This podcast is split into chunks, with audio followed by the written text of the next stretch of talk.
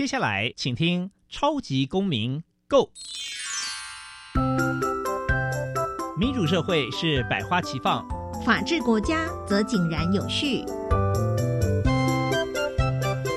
用心沟通，相互理解，以理思辨，相互辩论。欢迎收听《超级公民 Go》。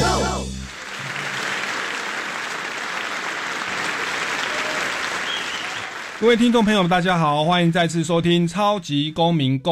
超级公民 Go 呢是由教育部所委托，由国立教育广播电台以及财团法人民间公民与法治教育基金会联合直播。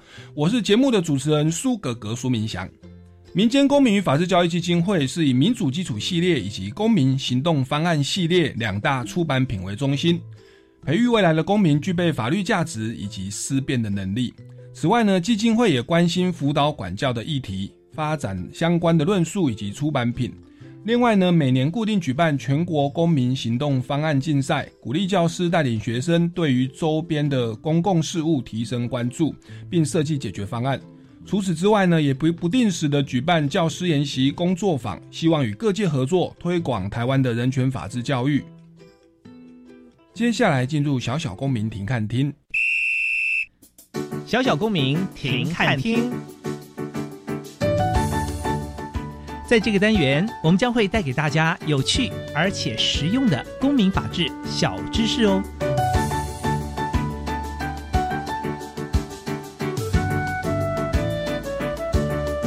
民主基础系列丛书，各学龄阶段均包含权威、隐私、责任与正义等四个核心主题。民间公民与法治教育基金会目前已经出版了儿童版、少年版、公民版。等不同学龄阶段的教材，在儿童版的绘本的认识正义，借由生动活泼的构图与轻松有趣的故事，带领儿童探讨及思考正义在日常生活中所呈现的形态与内涵，介绍正义在现代法治社会中的几项重要原则与观念，共同思考法治教育的正义的概念在家庭、学校及生活里的可能应用方式。接下来进入公民咖啡馆。公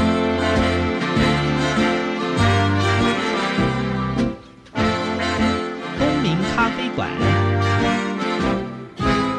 倒杯咖啡，跟我们一起在公民咖啡馆分享近期最具代表性的公民时事。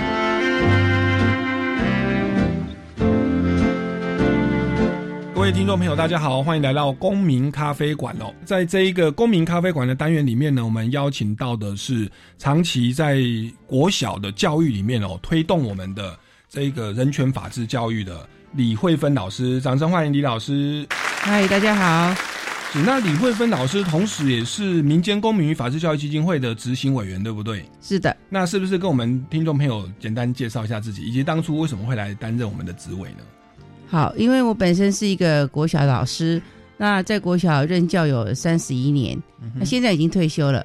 那我也在这个基金会里面当执行委员，那主要就是可以帮忙推广这些法治教育。那我觉得法治教育在台湾呢，是一个需要去重新去奠定基础的，因为大家可能对法的这个概念比较没有那么那么强，所以需要有透过我们这个基金会，呃，去跟很多老师推广。让这样的概念可以落实在教育里面。是，哎，那我本身也在中华国际人权促进会担任执行长，所以在人权跟法治方面呢，都有一些的琢磨。而且我觉得这个是教育现场的老师非常需要的，所以我很乐意去做这些公益活动。是，所以担任的三十一年的小学老师退休，然后现在就投注在这个人权法治教育。没错，同时也担任说中华人权协会的执行长。中华国际人权促进会。哦，国际人权促进会的执行长，对，所以这个长期来关注跟推动哦，这个法治人权教育，请教一下哦，您本身当然也是民间公民与法治教育基金会的执行委员，那在推动法治教育的这个做法上哦，你觉得这个基金会它的这个呃宗旨或者说它的一个具体做法为何呢？在基金会里面呢，就是推动的方式比较是让孩子可以去思辨，然后可以去思考。然后让孩子可以从过程中呢，因为讨论，然后了解说这些呃我们在立法的过程的背后的一些元素，然后让孩子可以真正的去呃经过去看到，然后经过去提出自己的看法，然后互相的讨论，然后这样子他会真的建立那个法法的概念。嗯哼，那我觉得这个是呃基金会一直在推广的，希望孩子呢不是一个只是呃了解一些呃表表面的条文，而不知道为什么是这样来的。是，对是。那基金会其实前面一开始我有介绍到说有两大出版品嘛，对民主基础系列，它其实就是在教一个思辨的方法、思考工具。是的那那确实那个李老师就是长期教小学嘛，可能认为这个三十多年来哦，一开始、嗯 可能我们在教学的方式是比较填鸭式的。是我记得我我我小学的时候，那个学校老师有说，那个金门呐、长得像什么？嗯那答案标准答案是它长得像元宝。对，那那个就有有同学说，老师，我觉得他长得像麻吉，或长得像水饺。嗯哼，老师说，你不要想那么多，反正答案是元宝，你就就写元就把它宝。记起来。对，那我觉得我们小时候长期以来好像是这种比较有一个标准答案的哦，嗯不容有差异性的存在。是但是在那个民间公民法治教育基金会在这一块，好像是嗯您刚刚说的是着重思辨的过程。是对，那这边是不是再补充一下，像这个呃民主基础系列，它是怎么样的一个教学的方式？好，这个过程里面呢，会给孩子一些概念，然后呢，他会呃去应用一些实例，然后他会提出一些看法。嗯。那我们要的是孩子就是会可以表达想法，嗯。不是要一些标准答案。嗯哼，所以老师也不会去贬低说哦，你这样讲是不对的，嗯哼。就让他可以尽量去提出各种不同的看法，嗯然后他就从不同的呃多元的思考嘛，然后看到每一个人的想法不一样，嗯。然后最后去呃印证这个概念是不是就是我们认为的，比如说正义是不是这个样子，嗯哼所以他们就会经过思考，经过讨论，所以他们就会建立一个新的观点这样子。嗯哼。嗯，那民主基础系列其实有四大主题啦。那我们今天是希望李慧芬老师可以来跟我们聊一下有关正义的部分，也邀请你跟我们听众朋友分享一下在教学上的一些实际的案例哦。嗯那不过在介绍这个之前，就是我们基金会就是除了推民主基础系列嘛，嗯哼，是不是还有所谓的？一开始有提到说有做教师研习啦、工作坊啊，嗯哼，甚至是这个全国公民行动方案竞赛等等。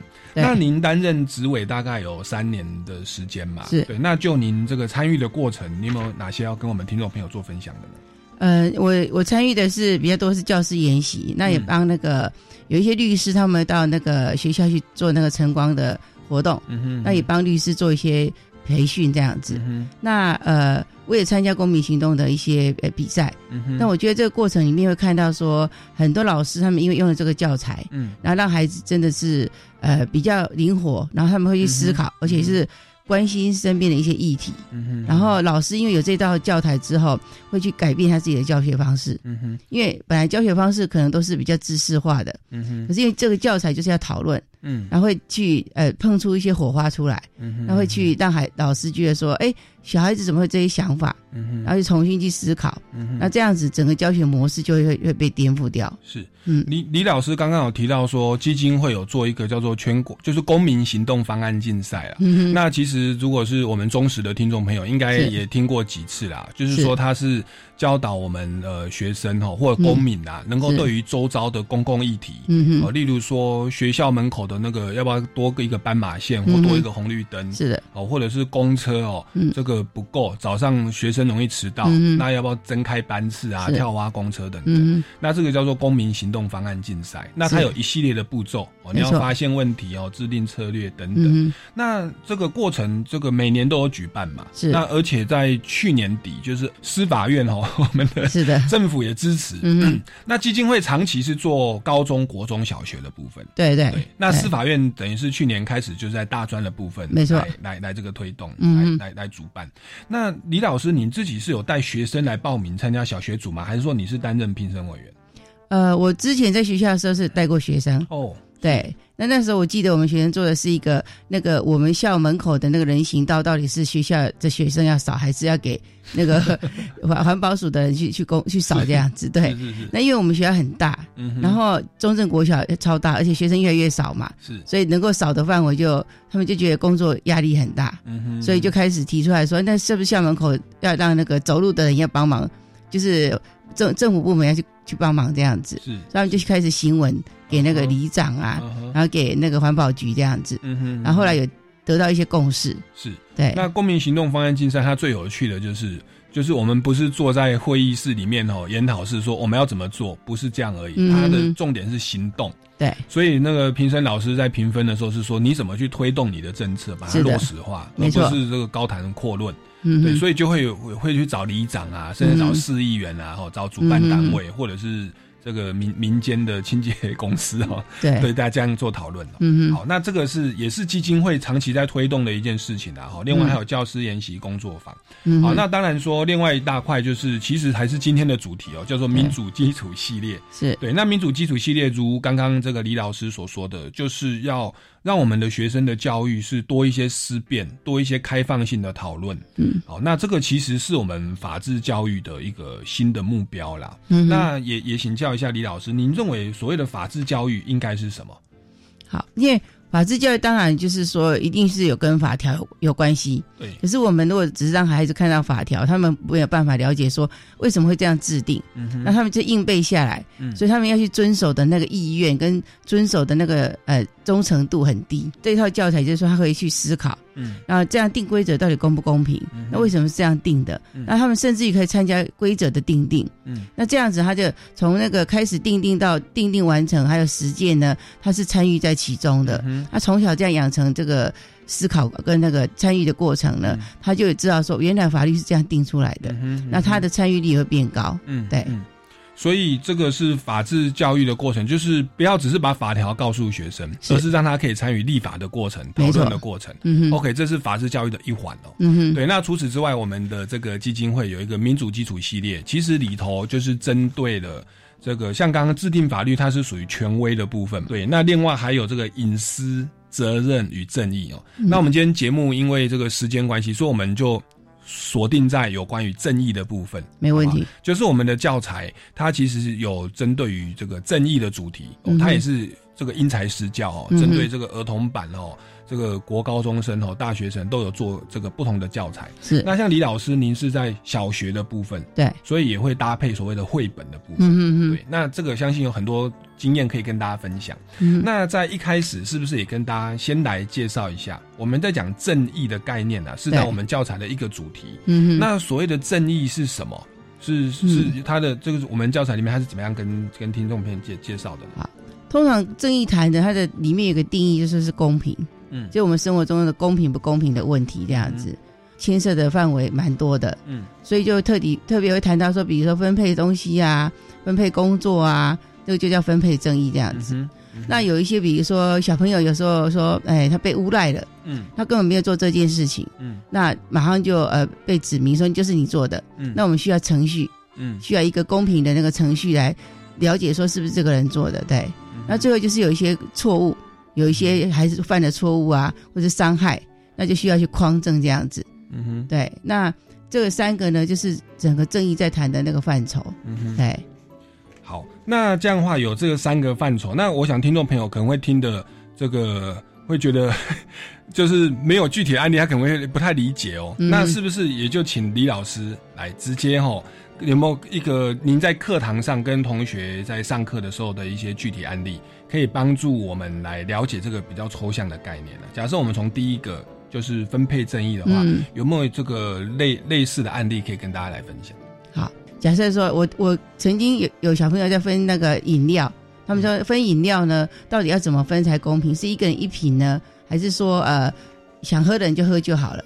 那这个就是有牵涉到分配了。嗯哼那分配的时候，有牵涉到一个需求，嗯以后吃东西有需求嘛？嗯哼有的人觉得说我不能喝饮料，嗯有的人觉得说，诶、他想要多喝一点，嗯哼，所以这个就跟分配有关系。是那这个时候老师不能说要怎么分才公平，是，通常会问学生说，那你们觉得怎么分才公平？嗯哼那越小的孩子呢，他们越喜欢，他们越会提出来说是齐头式的平等。是哎，老师一样多就是公平。是，就算那个饮料他不想喝，他就说我要拿一瓶。我说那你拿来干嘛？他说我带回去给我姐姐、给我给我弟弟或妹妹喝 之类的。嗯所以他们的概念就是这个样子。嗯哼，但是呢，我们会提出一些想法，让他继续思考。嗯有些时候不是一样都在叫公平，是，比如说他们吃午营养午餐嗯打菜的时候，嗯他们就说老师，哎哎，这个菜呢，我不想吃太多，我想吃少一点。嗯哼，然后那个同学就给我太多了，他说这样不公平。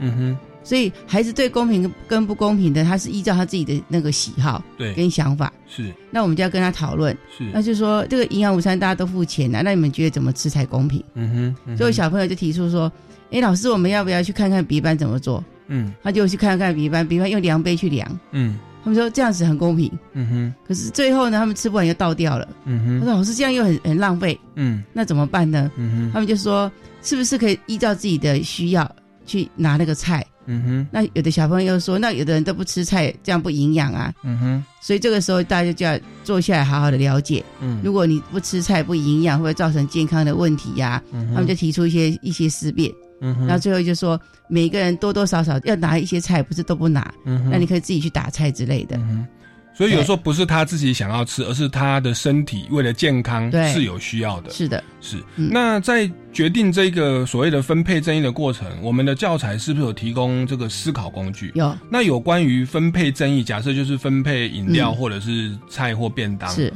除了您刚刚说是需求这个东西要考量进来嘛？因为小朋友说。有的就直接说一人一格叫公平，嗯但是我们会提供说，其实你要考量到大家的生理的需求或感受上的需求。嗯哼，那除了这个思考工具之外，它有没有其他的呢？有那有一些是，比如说呃，班上派选手出去比赛，嗯。那可能要考量到能力，嗯哼，比如说我们今天要得冠军嘛，篮球比赛，嗯哼。那就要考量到能力呀、嗯那可能每个人都可以来 PK 嘛，嗯。比如说看谁的能力比较强啊，嗯哼。那这个就会依照能力来考量。嗯，但是有些选手呢被选出来了，他可能练习的过程中不够认真，嗯。就是说有时候迟到啊，有时候爱来不来的，虽然他很厉害啊，嗯。那这个时候我们就要列入一个东西，就是他们可不可以得到这个比赛的那个权利，嗯哼，我们就应得与否。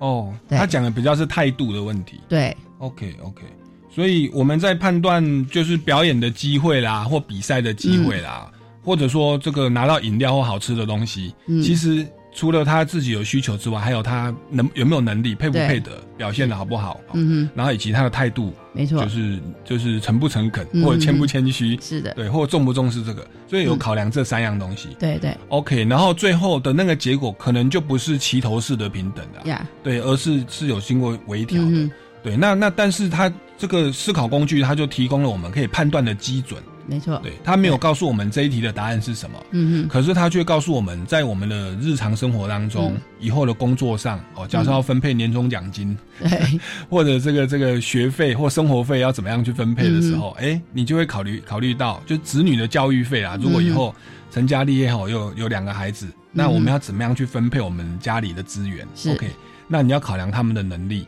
对考量他们的需求，那这个需求不是他们喜欢而已哦，还是说他有没有必要？对有时候是他感觉不需要，可是他的身体是需要的。嗯对，那最后一个就是他的态度的问题。是，哦，那这个其实是提供了一些呃判断标准，可以让我们去呃更深的哦，然后更严谨周延的去思考有关分配正义的东西。那你说分配正义，感觉好像很学理，可是其实它在日常生活当中是不断运用到的哦。对，对，你说吃的、喝的、哦，奖学金、零用钱等等，或者是教育的机会、嗯表演的机会，其实都是。好，那这个是有关分配正义的部分。对，对，那另外还有两个正义的部分嘛？是那那这个再请我们李老师再补充一下。好。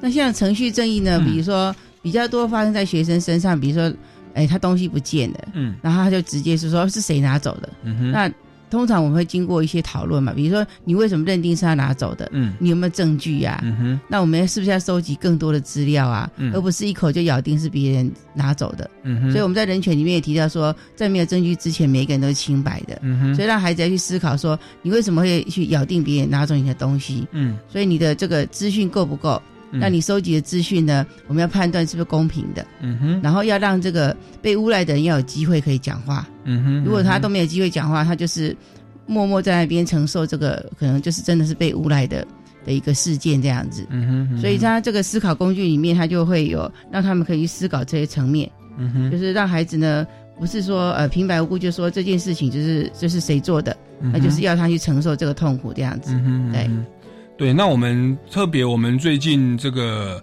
跟国际之间是，也有一些口水战哦，对，因为口罩的问题啦，哦，嗯。因为疫情的问题，那我们常常会这个就是听到一个讯息，我们就说，呃，就是你的错，哦，就是你的错，绝对都是你的错。嗯，但是这边其实都可以用到程序正义了，没，错，对不对？程序正义它其实有一个前提的要件叫做无罪推定。对，哦，就是就是任何人被证明有罪之前，有足够的资讯认为哦某某人哈、对这个不公正之前哦，或某某人哦怎么样之前哦，他应该都是无辜的。嗯所以我们要定人家的罪哦，要说别人你怎么样的话，要有充分的资讯。对那李老师，你刚刚提到说这个资讯要公平啊，是这个公平是什么意思？是说我各家电台都要收听吗？还是当然您刚刚说被告那边啊，就是被嗯指控的人他有反反对的诘问的机会。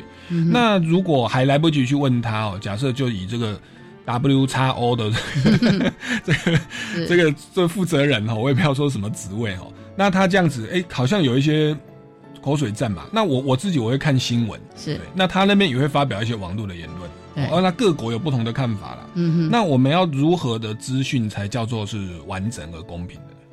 就是说收集资讯的时候，我们要去收集正向。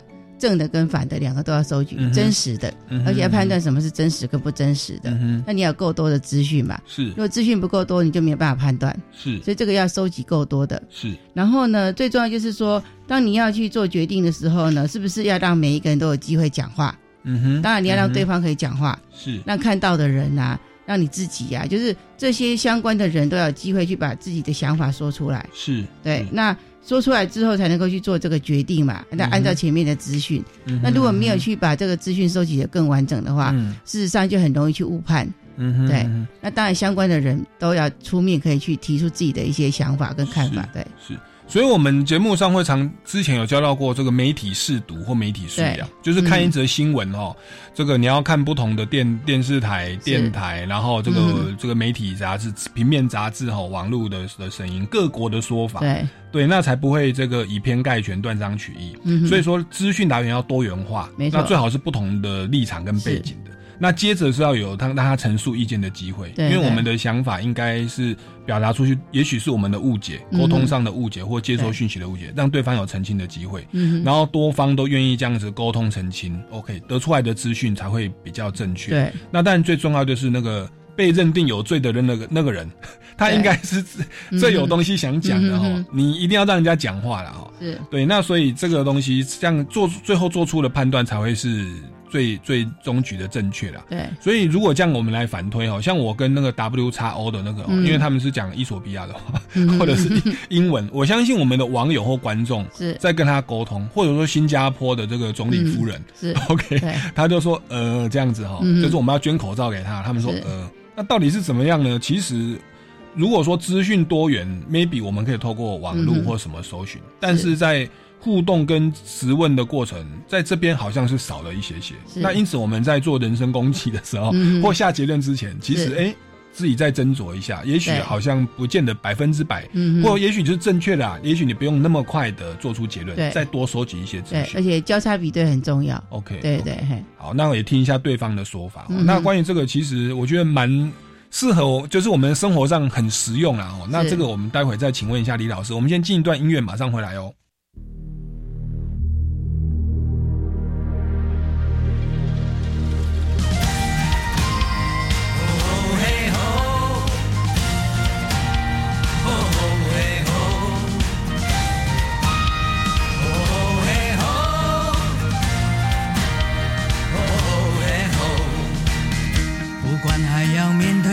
少的困难，不管还要迎向多少的风浪，我想让你了解，你从来不孤单。不管还有多少恐惧在扩散，不管还有多少不安在弥漫，我祈求你永远不会失去盼望。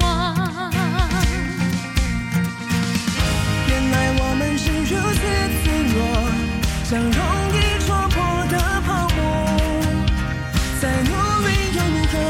再拼命又如何？好多事却依然难以掌握。快把眼泪擦干，只要全心仰望，不必左顾右盼，请不要再回头看。快把悲伤遗忘，只要专心仰望，宁静在永恒里会带来真正平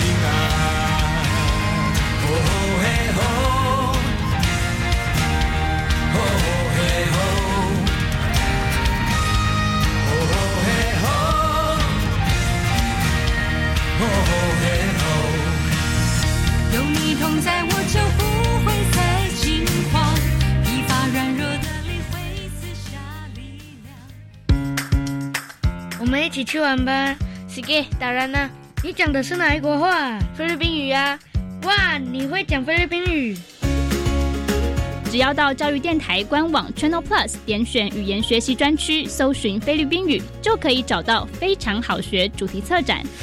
跟着陈慈志老师还有两位小朋友一欢得以一起来发现菲律宾语，非常好学。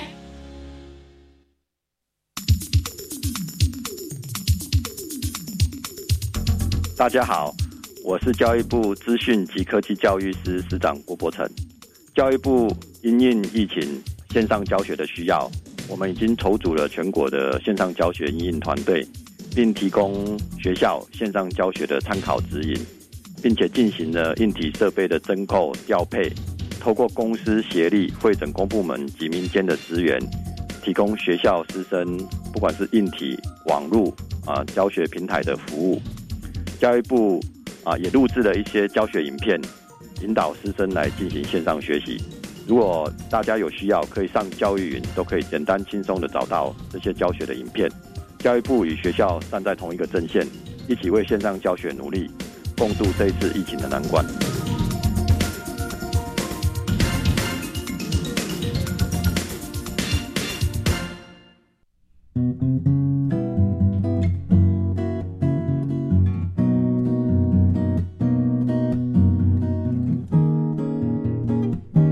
我是苏命苏米恩，你现在收听的是教育电台。Open your mind，就爱加一点糖。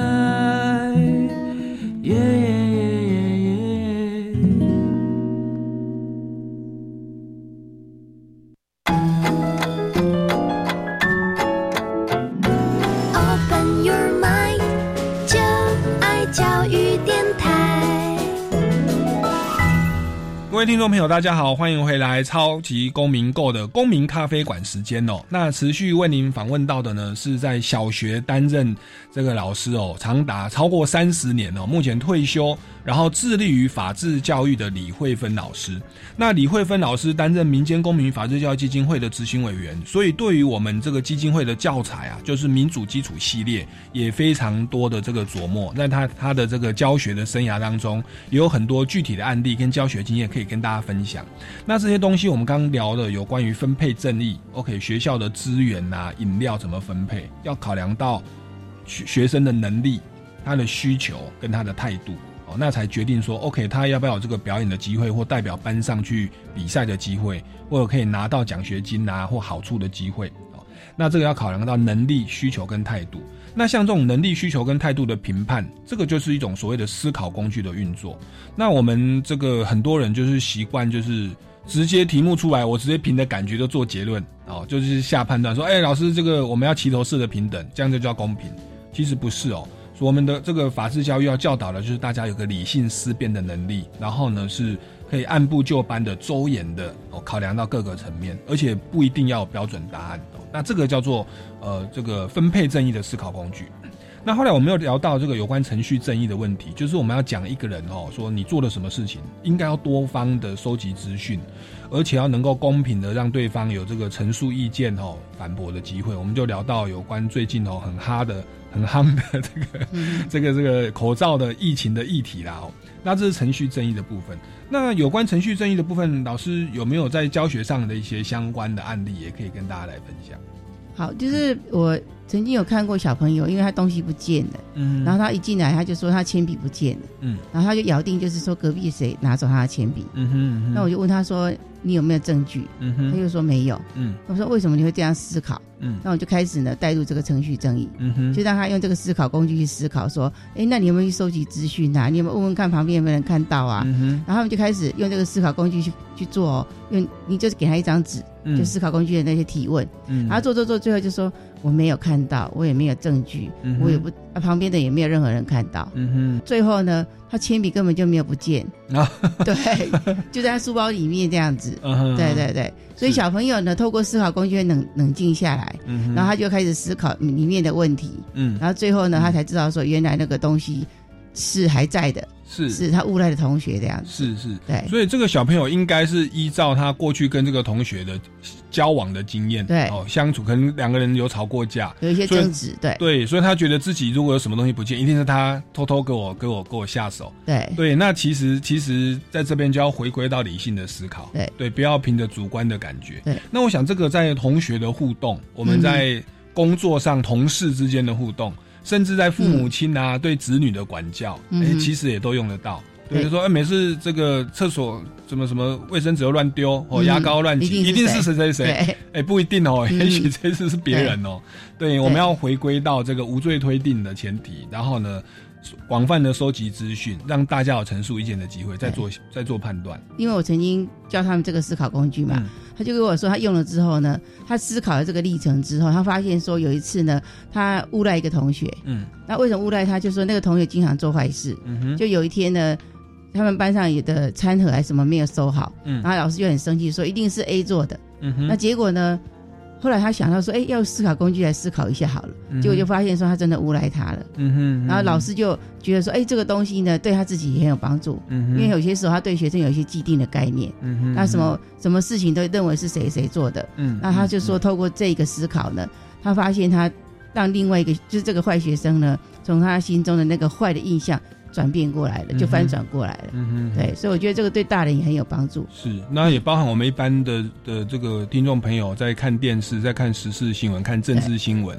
嗯，那其实我们也都可以养成这个习惯，这叫公民的素养跟习惯了。嗯那其实你会发现，因为这样的关系啊，我们看事情更客观理性，而且社会上会少了很多的这个误解跟不必要的争执啊，停止一些内耗啦，或不必要的纷争。哦，那这个其实就跟我们的公民教育有没有向下扎根有关。我们从小如果就重视这个程序正义我们从小就重视这个分配正义，其实嗯我们长大以后很多社会问题对，就可以解决了。嗯哼，对，所以这是也是可以去解释为什么民间公民法治教育基金会要这么的琢磨这一块哦。对我们不是闲闲没事干哦，退休有很多美好的人生可以去经历哦。对，但是为什么要推动这个？因为看到了这个我们的台湾社会真的需要这样的东西哦。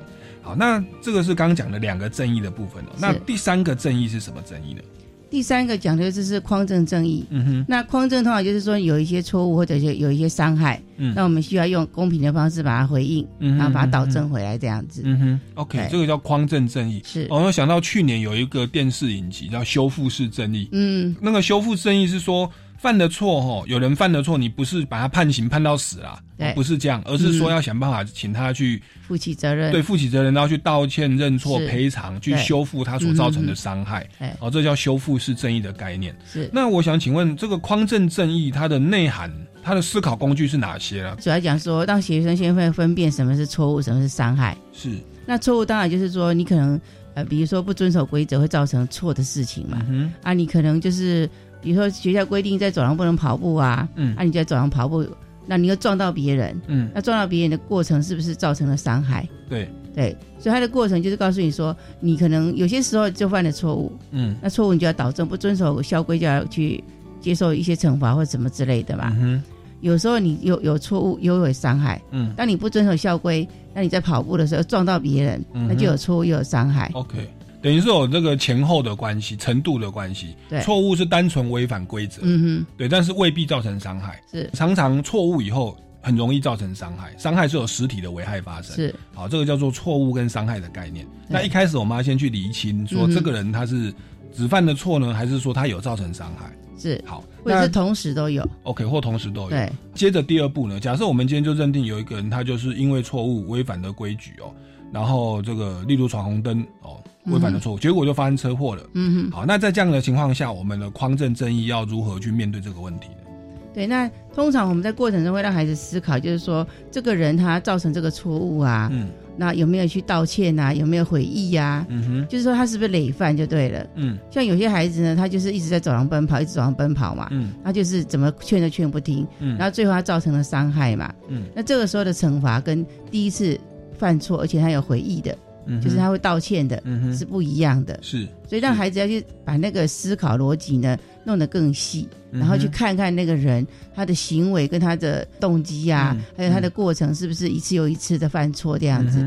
那我觉得孩子在这过程里面，他就会想到说自己是不是经常这样做，嗯哼，然后他这样做错了，嗯然后又导致伤害，嗯那他应该去负负什么样的责任？OK，对第二个思考工具感觉是着重他主观的层面，对你的犯罪或或者说你的错误啦，或造成伤害是故意的还是过失的？对，然后犯了之后有没有悔意？是不是嗯故意一再一犯再犯？对。哦，那如果一犯再犯，感觉后面就要处罚比较重了。是。哦，那如果是初犯或过失犯哦，那、嗯。或者说没有造成伤害对，那那个应该就让对方有这个更新的机会。是是，对，所以所以这个一个是客观哦，先看他的呃错误有没有造成伤害，对。啊，那再来就是主观上、哦、是。是故意过失以及是不是呃累犯，嗯哼，那那这是两个思考工具。是再来第三个呢，如果我们觉得它很严重，然后又是一犯再犯，我们在匡正正义的部分是是怎么样？所以就要开始讨论说要怎么去回应啊，嗯而且要公平的。是那通常如果孩子在讨论的过程中，每个人就会提出一些看法，是那他们的看法有些时候就是有有点以暴制暴。那就就会说，就处罚他，就打他，那就怎么样之类的。那这个时候老师就 有要更多的提问，让他们去思考说，那如果是发生在你身上，你也希望这样被打吗？或者希望这样子被身体受到伤害吗？嗯哼那这个因为侵犯到人权嘛，嗯哼所以这个就要让孩子去思考。是啊，通常发生在自己身上的时候，他们就比较那个哦，是就比较说啊，那就不要用打的啊，可以用罚写的啊、用什么之类的。是，但是事实上要让他有有有这种相对观点，就这件事情呢，我们要怎么样去处理，是是公平的回应。是对，所以这个讨论就会因为更多孩子在讨论，就会提出更多元的方式。嗯哼因为有很多孩子还是理性的，是对。那那你们在回应的方式会就是体罚或把他打回去，以牙还牙，应该算是以暴制暴，是违法的啦。当然是违但违法的过程在这边会排除掉嘛？对，一定排除掉就自动会。排除掉，所以回应的方式至少至少是合法的。对，然后在合法里面再去评估有没有过当啊。对哦，那我这个倒是想到，因为我们的基金会有在推广这个民主基础系列，嗯哼我记得我们有这个 YouTube 的影片，对对，那有一个叫做那个。叫做思辨的智慧啦，嗯对，就是到我们基金会搜寻思辨的智慧。那因为我有参与演出，对。对，那我记得有一集好像就是也在讨论匡正正义，是有人犯错嘛，嗯哼，好像是有人婚前性行为怀孕的，嗯对对对。然后后来他们就在考虑说，要不要对那个那个渣男哦，劈腿的男生对他提告。嗯那当时好像就有讨论到匡正正义哦，是，就是说那个男生有没有悔意，嗯哼。哦，以及说这个回应的方式如果提告会不会太严重，是。反而让他这一辈子都那个。那这边大那个时候大家都有进行讨论，是。哦，所以这其实这个就是所谓的匡正正义的的过程。好，那所以所以各位听众朋友，其实我们这个的民主基础系列教材哦，这四大主题，其实我们的网络上哦，就是你搜寻思辨的智慧哦，嗯其实都有相关的这个影片。那这影片都是生活当中的呃学生生活当中很常遇到的一些一些状况哦，像刚刚分配正义，我记得也有那个冷气机的费用的分配，是。对，我们就会考量到哦谁家里比较穷，嗯哼，那这个是可能是能力的部分，哦，那以及谁想要吹冷气这需求的部分，对，哦，那来来这个做判断，哦，那所以这个东西有一些案例，哎、嗯。那那李老师您在讲授这个匡正正义，这个您有没有在课堂上一些特别的案例？我曾经有个小朋友呢，他就是用那个便当袋打倒别人，哦哼，对，然后他发生之后就回家了，然后我因为我打电话给他爸爸说有今天有发生这件事情，嗯哼，结果他爸爸呢，就因为他没有匡正正义的概念嘛，嗯他回去用便当袋打他，哦，结果他隔天来的时候头上有一个包，是是，对，是。所以最近这个事件就是说，如果那个爸爸有一些匡正正义的概念啦、嗯嗯。那个孩子要讲话都没机会可以讲话。是，后来我就用这个思考方式呢，跟那个爸爸讲，嗯，就是说你要用什么方式跟孩子讨论，没错，就是不是只有教育小孩，要教育大人。对对对，那事后我们有做了一些简单的讨论，嗯。那小朋友也觉得说他不是故意的，嗯他只是好玩在甩。嗯哼，但是这个如果你给他严重的处处罚呢，他就会觉得说，那我以后要以暴制暴。嗯，但如果让他有一些思考的空间呢，嗯他知道他做错了，他会去回应这个错误嘛，嗯他就下次会小心一点。嗯哼我觉得这个是你的教育要要怎么教孩子，让孩子有什么样的回应，这个是很重要的。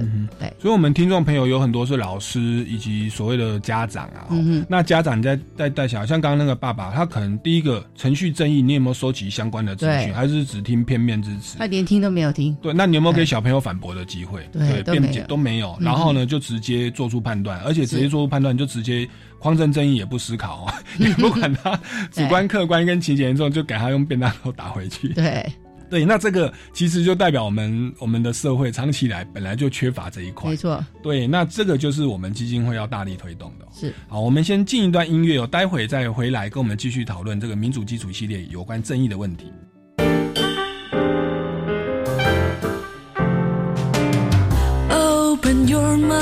就爱教育电台。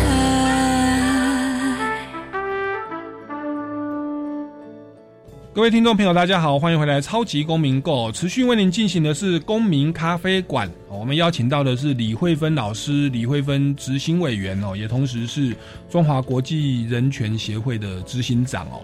那他在小学老师退休之后呢，常年推动于人权法治教育的提升。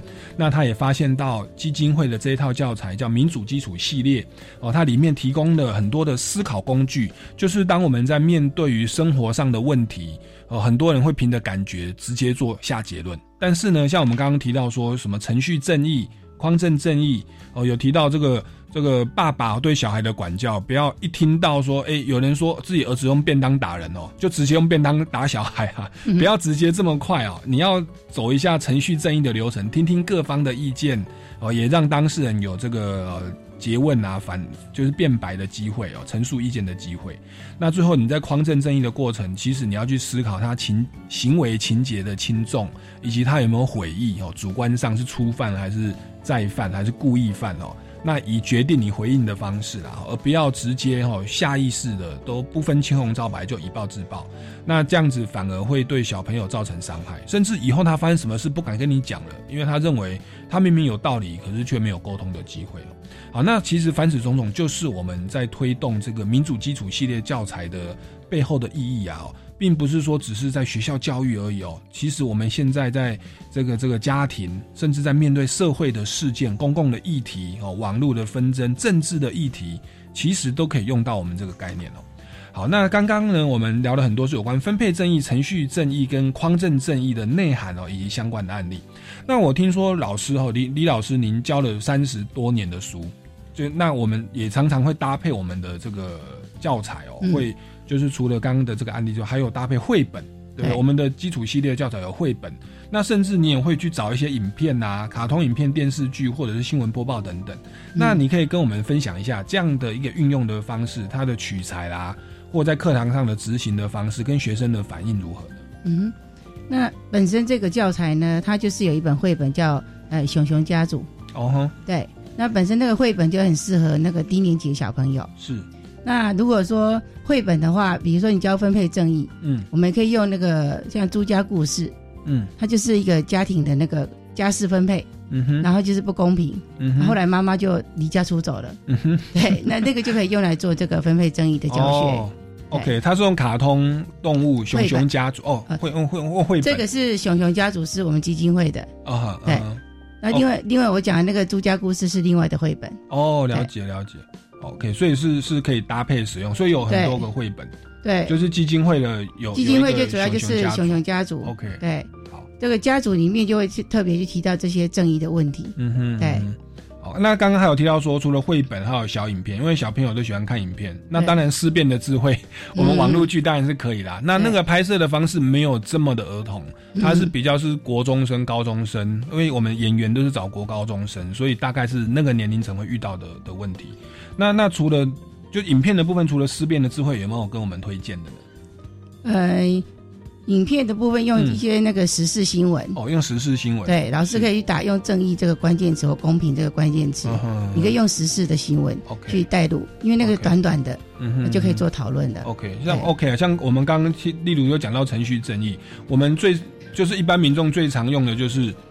网络酸民哦，最常就是一个报道出来，你也不问青红皂白，就依照那个报道就开始骂了，是。对，然后另外一边再骂回来，那其实这是匡正正义的问题啊，嗯、那可能就牵涉到这个武汉肺炎到底是生化武器，嗯、还是说知情不报，还是说他也是被害人，他不小心释放出来的？哎、嗯，那其实这很有趣哦，你不要把一些政治的。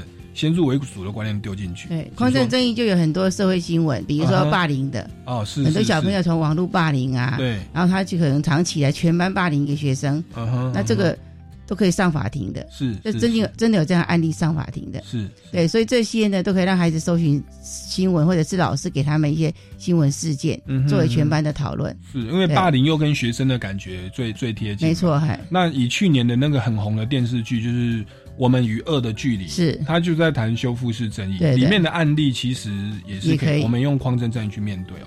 嗯哦，那所以其实这个这个资源素材很多，非常多嗨那小朋友也会觉得很有兴趣，嗯那也许我们学到的东西是很实用的。对，那他真的吸收以后，在生活上就会反射，就用出来哦。像有一本绘本叫做《是谁嗯嗯在我的头上》，啊哼哼，然后就是是动物的，对但是那个动物呢，它找不到是谁大便在它头上嘛，它就透过那个苍蝇一个一个找找找，最后找到是狗大便在它头上这样子。哦，好好玩哦。所以那样子，你看，连动物都可以这样子搜寻资料，然后最后再做判断。是对，那个对小小孩来讲，也是一个很好的那个素材。对，这算一种程序正义，是呃就是问了多方的资讯，对让大家都可以陈述。对发现那个便便是大是小狗的便便，是对，好，嗯那真的真的是寓教于乐的方法哦。对，那而且重点是他最后教出来的东西，我觉得是很实用的，而且是很有帮助的。嗯没错，对，那就是解决台湾，我可以说是社会问题、政治问题纷争的根源，或家庭问题哦。台湾离婚率二分之一，如果夫妻在吵架，那个牙膏是压中间还压后面，我们判断原来是家里养的小狗压的。没错，其实会，或者说，哎、你怎么跟隔壁的谁谁谁哦那么好哦？你嗯吃醋，对不对？听到什么话？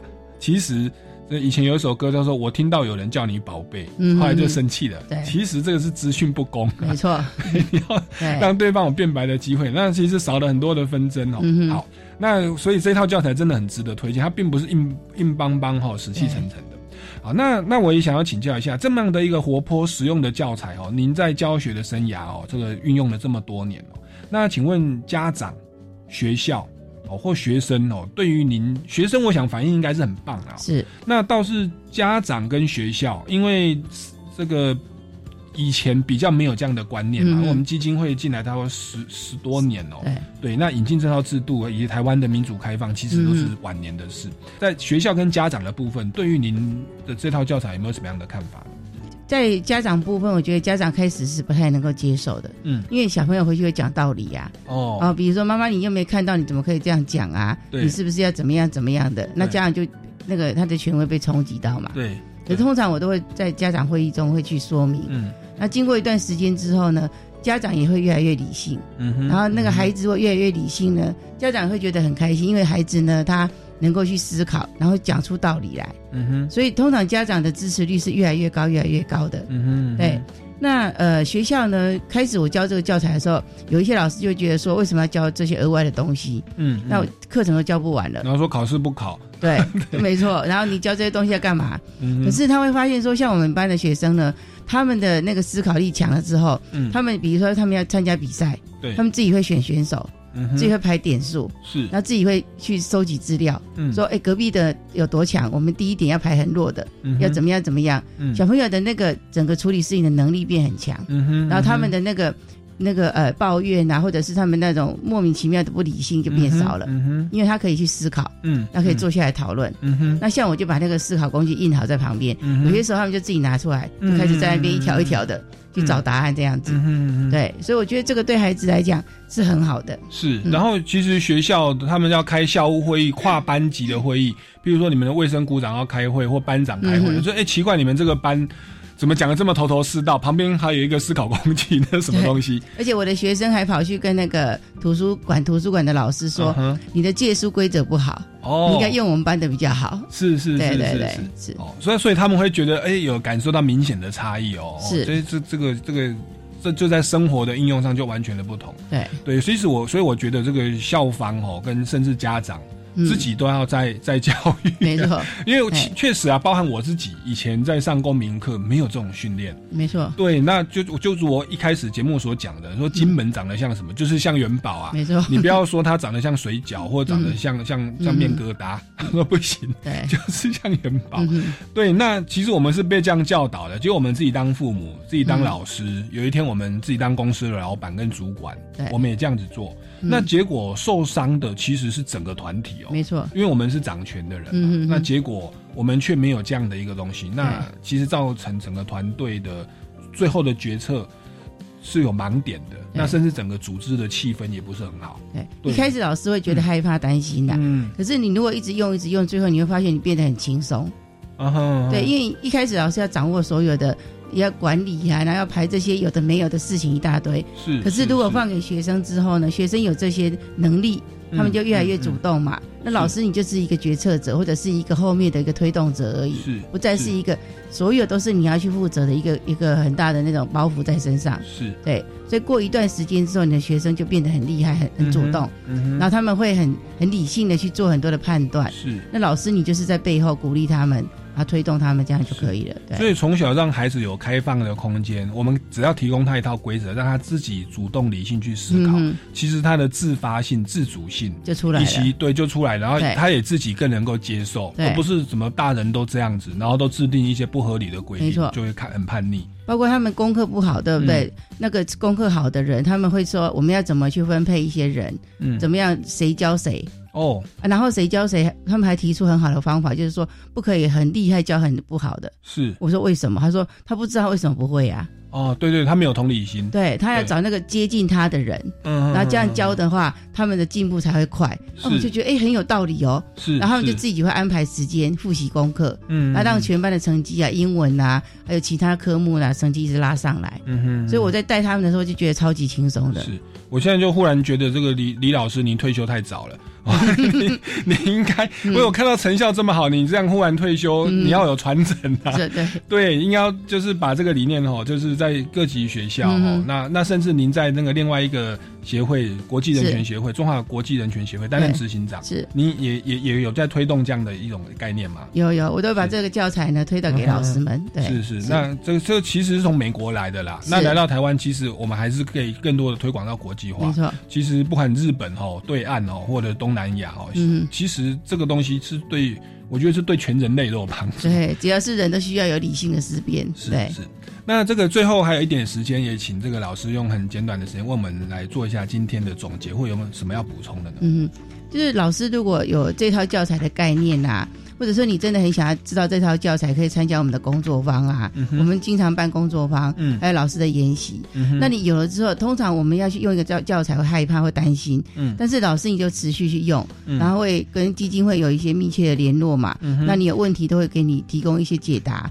这边有很多律师啊，嗯可以帮忙。嗯那你持续用之后，你就发现说你会改变你的教学，嗯然后你会让你的教学呢教出来的孩子呢真的是会去呃有思考能力的，而且学习力的孩子。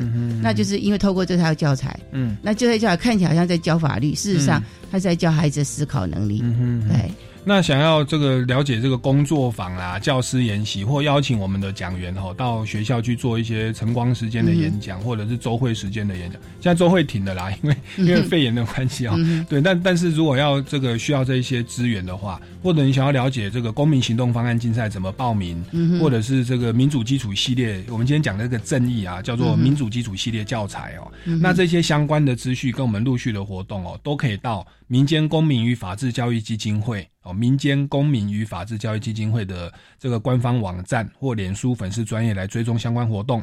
那对于本节目如果任何的问题或建议呢，也欢迎到脸书的粉丝专业哦，叫做超级公民购哦，来这个留言哦。那我们呢今天的节目到这边要告一段落。那下个礼拜六下午三点零五分，我们超级公民购再见喽！谢谢李老师，谢谢。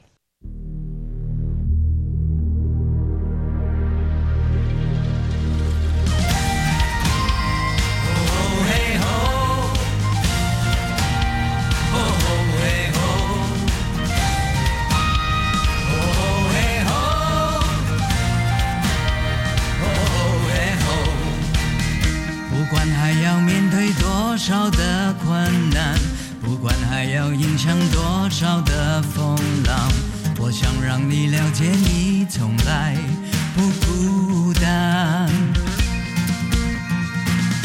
不管还有多少恐惧在扩散，不管还有多少不安在弥漫，我祈求你永远不会失去盼望。我们是如此脆弱，像容